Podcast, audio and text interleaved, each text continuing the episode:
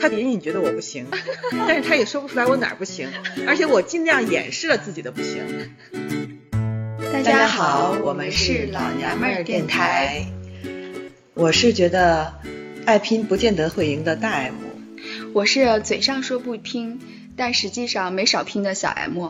今天我们聊的是爱拼的话题。嗯，嗯其实不是爱拼，普通人的一生也没有那么多拼命的事儿吧？你为什么事儿努力过、较过劲儿、对，认真的付争争取过？那你呢？你为哪些事情拼出过？ 过。 我觉得我在感情上应该是属于敢敢敢干型。 不是敢敢敢干，不是敢想敢干吗啊，对，，对，扒拉扒拉，感觉活了半生，好像特别哦值。对干过最大胆的事儿都是与感情相关的。那你快说说 吧。上来就说这个吗？那是不当是然有点了儿那你太肯硬定要核把了最劲爆的不就说是点儿，先说点儿周边的，什么工周作呀？ 周边嗯呢？你为工作努力过吗？拼过吗？工作有过那么一次吧。我一开始是做平面设计的，用的那个软件呀、都是那些平面处理软件。这是我刚参加工作的时候是这样的。后来有一次我换工作，这个新的工作是需要一个美编，嗯嗯，它是一个杂志社。我刚刚换到这家公司，第二天就需要做一本杂志，嗯嗯，而且就是你很一个急美的编吗对，就我一个。哦他们其实是一个草台班子，哦就是刚刚搭建起来，咣的扔给我一大堆的文件，让我来做一本杂志。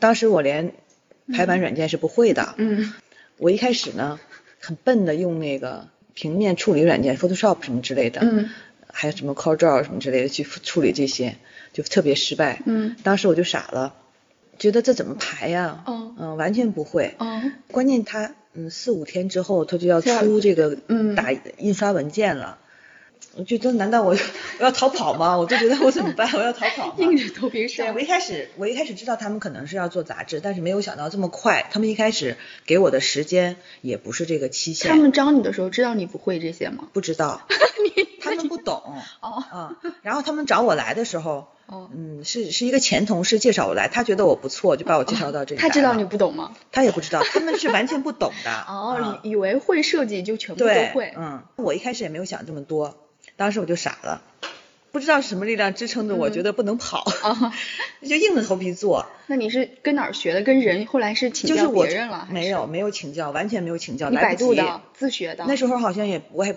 不太擅长使用百度，就是自己摸索的。你咋摸你知道，索？我就打开那个软件，我装了那个软件之后，哦我就硬排。 哦，明白。如果你会排的人哈、几十页、百十页的杂志，一两很天快就排出来了，因为他们也不要求你在版在版面上做多少文章，哦他们只要求把这个东西做出来。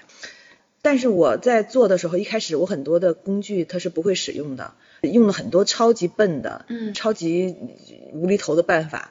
头两天都处在这种很焦灼的环境当中，到第三天开始，突然开挂了。对，突然就发现了一些窍门了，完全就是自己摸索出来的。哦。但是你知道我几天没睡觉吗？哦，我四天没睡觉，一点儿都没睡吗？基本上是一点儿都没 睡，我睡不着，也睡不踏实。那个时候还是年轻呀。 对，还是年轻。现在就熬不了那就这是个刚夜参加工作的时候吧，这不就跟咱们刚开始用 AU 的时候一样吗？差不多。硬着头皮，你对知道我 用那好 AU 歹还有点指导。对 AU 的时候，人家那个抖音上面有好多教程呢，嗯我刷了好多抖音教程才把 AU 搞起来的。我那个时候就是完全是自己摸索，就你一很点厉点害了一也点很点的要试强错，就每一个工具来试 错。当时也没有人让我加班儿，我也没有搭档，好像有一个编辑，哦他是文字编辑，那个男的也是二把 刀，他给我的文件也是乱七八糟的，哦哦嗯但是我当时是辨别不出来那些文所以件你是们乱两的，个人我以互为不嫌对，弃我以为就应该是那样。他觉得隐隐觉得我不 行，但是他也说不出来我哪儿不行，而且我尽量掩饰了自己的不行，我就偷偷的去练，偷偷地去找那些工具的使用方法，整整个四天没睡觉。头一天晚上是亢奋，完哦全睡不着觉，好像面临一个巨大的挑战，满脑子是压力，是睡不着的。第二天呢是困了，困了，但是没法睡，因为很多东西这就放在那儿，嗯我没有办法睡觉。嗯第三天、第四天完全不 困了。当我第四天把这个活儿交了以后哈、我整个人仍然处在一种很亢奋就很亢奋的状态，完全不困，我好像喝了一百杯咖啡似 的。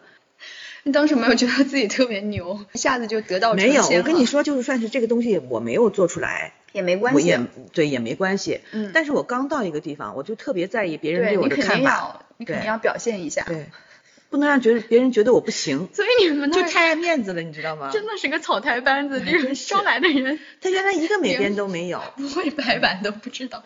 这是真的是我在美编历史上最疯狂的一次，这辈子我也没有因为加班什么没有睡觉过。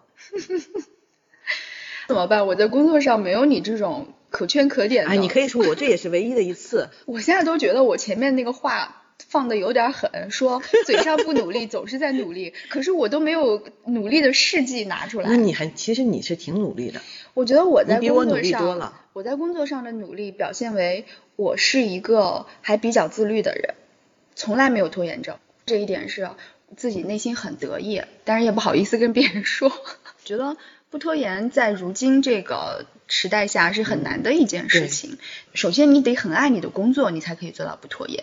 因为我也不是事事都不拖延，我有很多我不想处理的事务性的事情，比如说你让我报一个公文，你让我交一个考勤表，你让我写一个年终总结报告，这些事情我是一定会拖延的。但是工作的话是我自己喜欢的事情，而且他会给我钱，所以我在工作上从来就没有拖延过，而且也是会坚持学习的。嗯，哎，对，我觉得你那个学习能力很强，你是在不断的摄入新的对知识。其实我原来也不是这样的。那天我还在跟一个同事聊天，他说他有十多天没有看书了，觉得稿子都写不出来了。我说嗨，我说我以前十年都没有看过书，稿子该写还写。他说我瞬间被你治愈了，你十年没有看过书。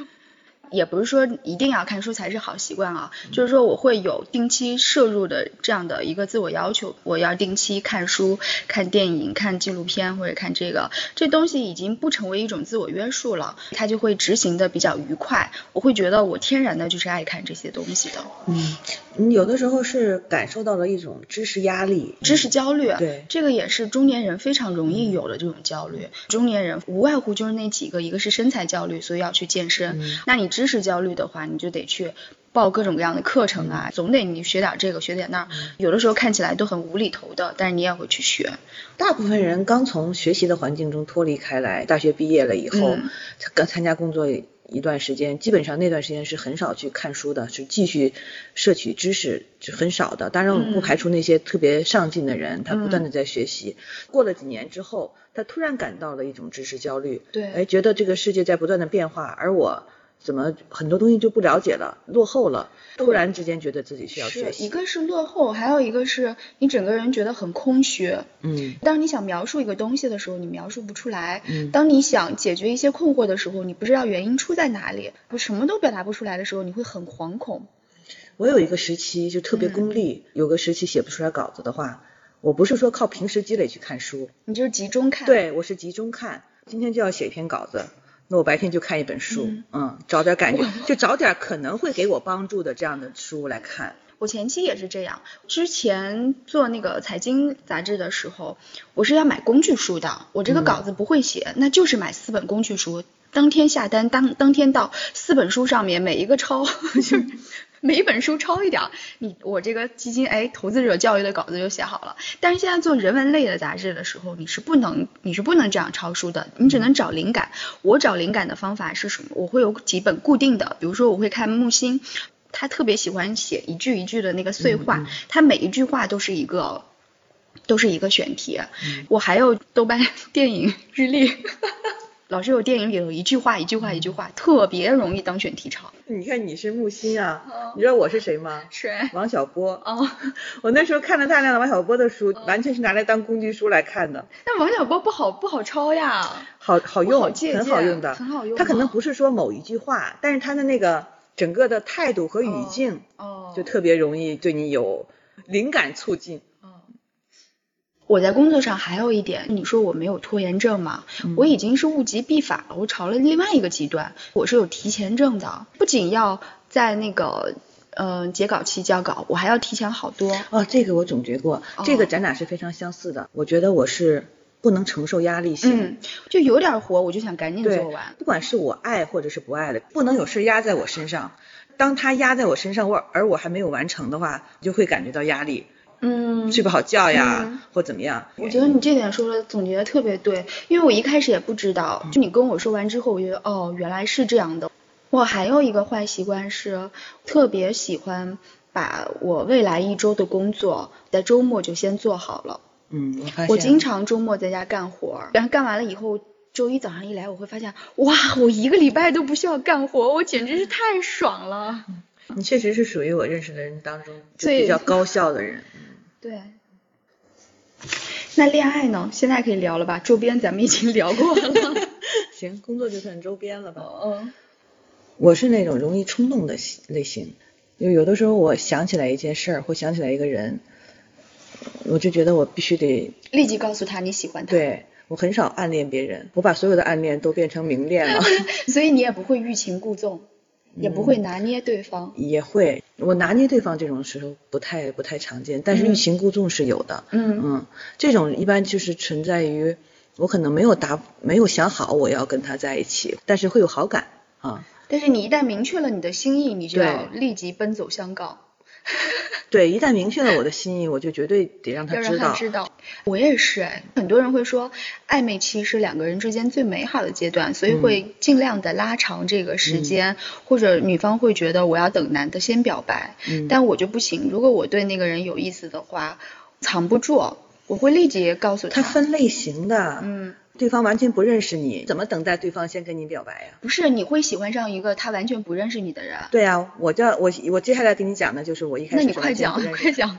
上学哦的时候，就我我在无意之中看到一个人，当时我是大二，他是可能是大四快毕业了吧，就莫名的一些场景啊，阳光呀，嗯 还白是什衬么衫。呀，身上的头发汗呀，水以，及什么卫衣呀、运动呀，总之是就很是帅各种奇怪的原因，就让我嗯觉得这个人怎么这么是我的菜啊哦啊！我必须得跟他产生点联系。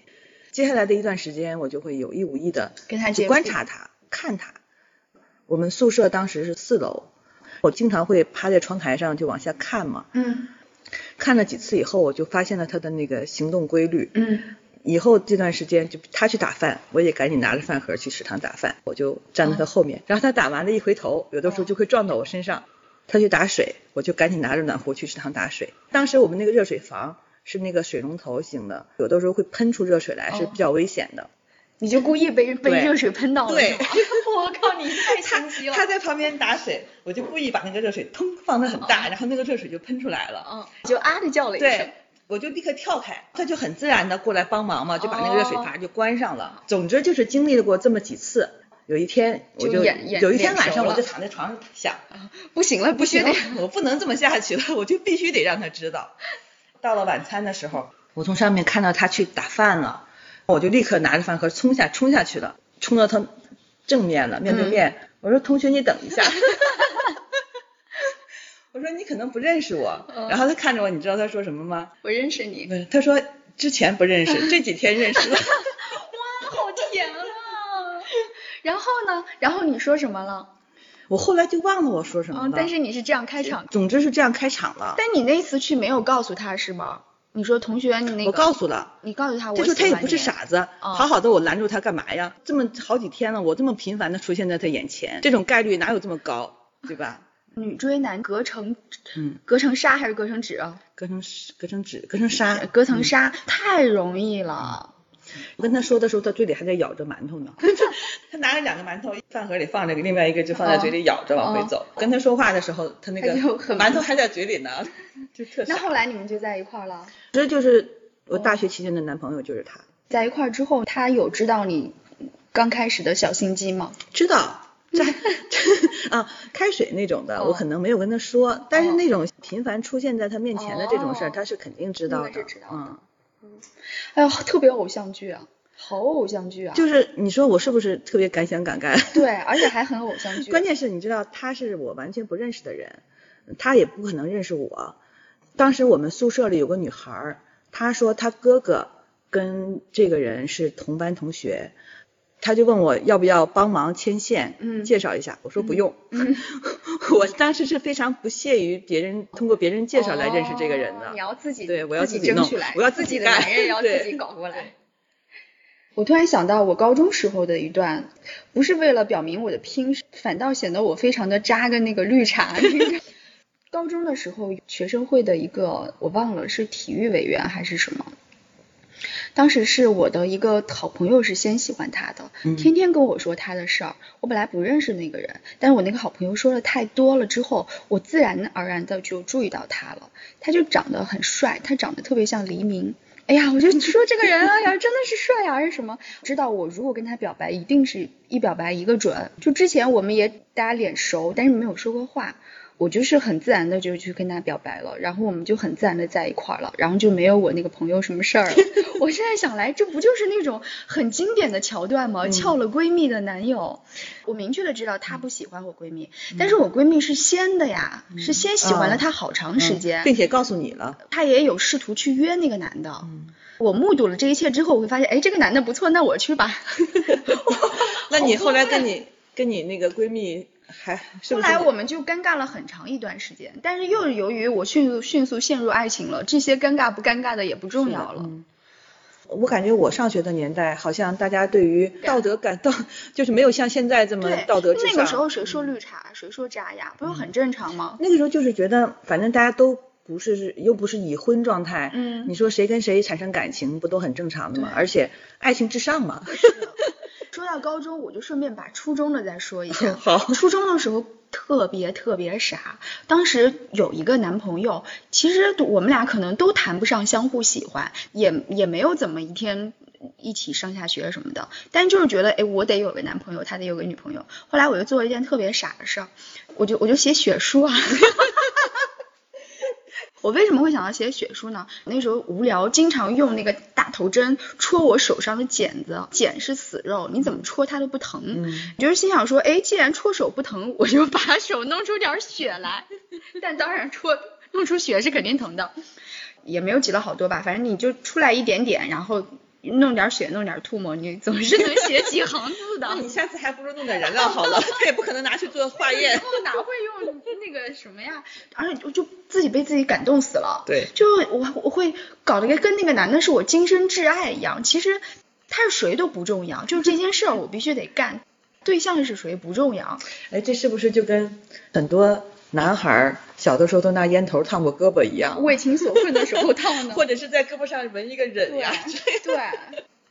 那个时候的少男少女是很喜欢有一种自我奉献、自我牺嗯牲的精神，自我陶醉吧。，对，来显示爱情是有多么的伟大。我们太需要自我感动中了。二少 年。对，我就会觉得，我靠，我竟然可以为了爱情献身成这个样子，爱情诚可贵。大学的时候也有一件挺自我感动的事儿，当时的男朋友过生日啊，我就要给他，嗯，做一个生日礼物，我是想自己亲自动手嘛，嗯，我很会刺绣，不是十字绣，是传统的刺绣。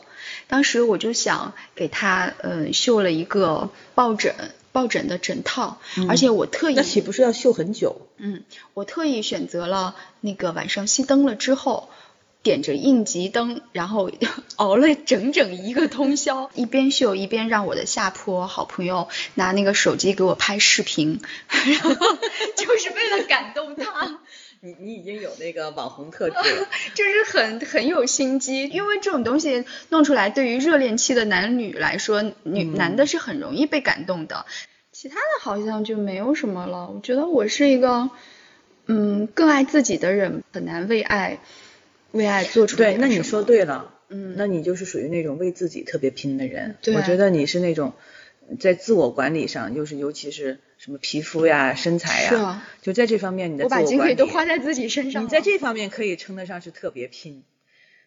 对，确实是哎。比如说减肥，初二的时候有一次跟同学们一块儿去省会，当时有个大我们很多的一个姐姐，她说她自己当时很胖，然后指着我说比她还胖，我当时就受到刺激了，你知道吗？而且跟我一起去的那个小男生，对我们俩还有点暧昧。我就觉得在那个小男生面前特别没有面子，好生气啊！那时候才是初二，从初二的暑假开始，我就开始跳绳。当时还不还不像现在跳绳是一个网红的运动，没有人跳绳，只有我跳。我从初二一直跳到了大一，这多少年呀？五五六年了，对不对？嗯，不管我是不是呃来例假了还是什么，当时还用那种厚的、特别厚的随身听，嗯嗯我就把那个厚的随身听塞到我的那个牛仔裤的那个兜里头。在家里蹦，楼底下的人就会上来提意见，说你家为什么老是蹦蹦蹦蹦哎，蹦你怎么不蹦的到那个户外去蹦去跳呀？因为我家在五楼，我就是懒得下一楼，而且我都是晚上晚上跳绳，我爸我妈也不放心我一个女孩自己在楼下跳。就连我出去旅游，或者是暑假去我姐姐家小住的时候，我都会一直跳绳儿。我姐姐家在浙江，那个院子里头的人，他们都说浙江话。我一个人在那儿跳绳的时候，他们就跟那儿指指点点说：“哎，那是你们家的吗？怎么又在那儿跳绳儿什么的？”跳绳真的坚持了好多年。跳绳很累的，很嗯累，但我真的就是靠跳绳儿瘦下来了。嗯但现在想想，其实没有必要，因为我刚好在最发育的时候嗯瘦下来了，那个子没有长起来，胸部也没有发育起来，运动不会让你影响发育。但是我同时也控制了饮食啊。啊，哦，但是到了大一的时候，哎，一切都破功了。大家全部住在一块儿，所有人都在吃东西，你不可能不吃的。嗯我大一就胖了二十斤，哎，我正好相反，我是高中的时候狂胖，到了大学以后嗯就才开自动始瘦注意下来对了，不是自动，哪有那么自动的事 儿？ 你就干嘛了？才开始意识到美有多重要。哦因为你知道，在那个高中那个环境里，大家心里只有一个字，就只有一个词，就是学习，双眼看不到别的事儿一样。但是到了大学就不一样，大家都开始怎么样穿衣服呀，怎么样弄头发呀，就开始爱美了嘛。 嗯，我是从上了大学才开始有减肥的这个意识的。那个时候，哎呀，你要说减肥也也很拼啊，什嗯么吃泻药啊，然后又不吃饭呐、你想又不吃饭又吃泻药，泻药嗯，但当时我们整个宿舍，反正姑娘们都是这么过哦都是的，吃泻，都嗯是哦吃泻药对的。，大家都分享那个、有一种叫泻药片儿叫什么国岛，嗯，对，嗯果导我吃过。嗯，大家就是分享国岛。对， 那时候经常到了那个晚饭时间，大家就在屋里干坐，大眼瞪小眼儿，谁也不去打饭，嗯，就明明都饿得不行了。哎，你你知道们吗是怎么能做到的？我们宿舍的氛围就是一到了晚上十二点就开始狂吃，有每个人你看就把我们宿舍一个宿舍八个人嘛，哦这里头总有那么两个人是狂肯定吃要型的狂吃型的，就到了半夜临睡觉之前还要再泡一次面的，嗯就有这样的人，这样的人存在让我们这个这种减肥对呀就特别的煎熬嘛、那个时候就如果有闻着特别香，有一个人泡面，后面的人是站成一排，前三个说我只吃一口，后面三个人说我只喝一口汤。太难了，而且我们那时候还吃面包片加那个花生酱，还嗯高热吃量嗯维维豆奶，豆奶粉冲的。尤其是到了那个约会的前一天，基本上就不吃什么东西，嗯让自己看起来比较消瘦。我大学四年是我人生中最胖的四年，我是高中时期最胖，我就是大学最胖，就是难以置信，我竟然是，嗯、应该是人人最年轻貌美的时候，是我最胖的嗯时那候。你你胖你也胖不到哪儿去。那比现在要胖二十斤，还是挺多的呀。那后来呢？你还有为减肥啊什么，为了美做过哪些事儿吗？有几年大家不都一窝蜂的去纹眉吗？嗯，就那个时候，你知纹道眉纹眉其实手段还很、哦还很拙劣很呢，疼嗯啊、先不说疼不疼啊，很难看嘛，就特别死。这段时间我就是一时没有按耐住，找了一个美容店，我就去纹了。他就刚刚刚开始拿那个笔在我眉毛这儿画了几笔，哦我就后悔了，担心难看了怎么办？当时就从床上爬起来了，我就不做了，你知道哦 真吗？的吗哦对，你看我现在这有一丢丢痕迹，还能看出来。开始的痕迹比这要重一点，你知道我是怎么弄掉的吗？那个时候还没有洗你用遮瑕眉，没有没有没有哦，就是还没有洗眉这种概念呢。我是拿那个小刀片自己划了一点点，因为它就一点点，哦就是就就像像结划痂伤一样，样对我就把它一点点划掉了。 那你现在也是，你预约了那个半永久，对，所以我在这 上你面你你去把钱要回来好不好？那个定金它是不可能退的，啊，天呐，但是我还没有彻底断绝这条路，哪天没准我就想起来去去纹眉了。那也太困难哎，了。不过现在的眉毛比那个时候要好太多。我看到那些人都纹得很好看，嗯，减肥我还有一个，嗯就是大学的时候，我就是一惊一乍的，你说减肥就要减肥。头一天晚上还在暴饮暴食，啊第二天我就要减肥。那减肥我又懒得跑步，我觉得太无聊了。那我干嘛呢？我第一是洗牛仔裤，第二是洗床单被套，就是手洗，因为当时可以一桶一桶的送去洗衣店洗的。不仅要把我自己的洗了，还把我们整个宿舍的牛仔裤全部都洗了。那种工作只会让你累，但是起不到那我个觉减得肥锻累炼就的是效果。我觉得只要累就会减肥，你知道吗？会的 但我只那嗯么做了一次，但是大家都睡眼惺忪的从那个床帘把床帘说说。哎，我差点把我自己名字说出来，呃说哎，我这儿有牛仔裤。 那你要这么减肥，大家至少能赚个好人缘儿。啊对呀、就是洗床单被套也洗过，但是床单被套太难投了，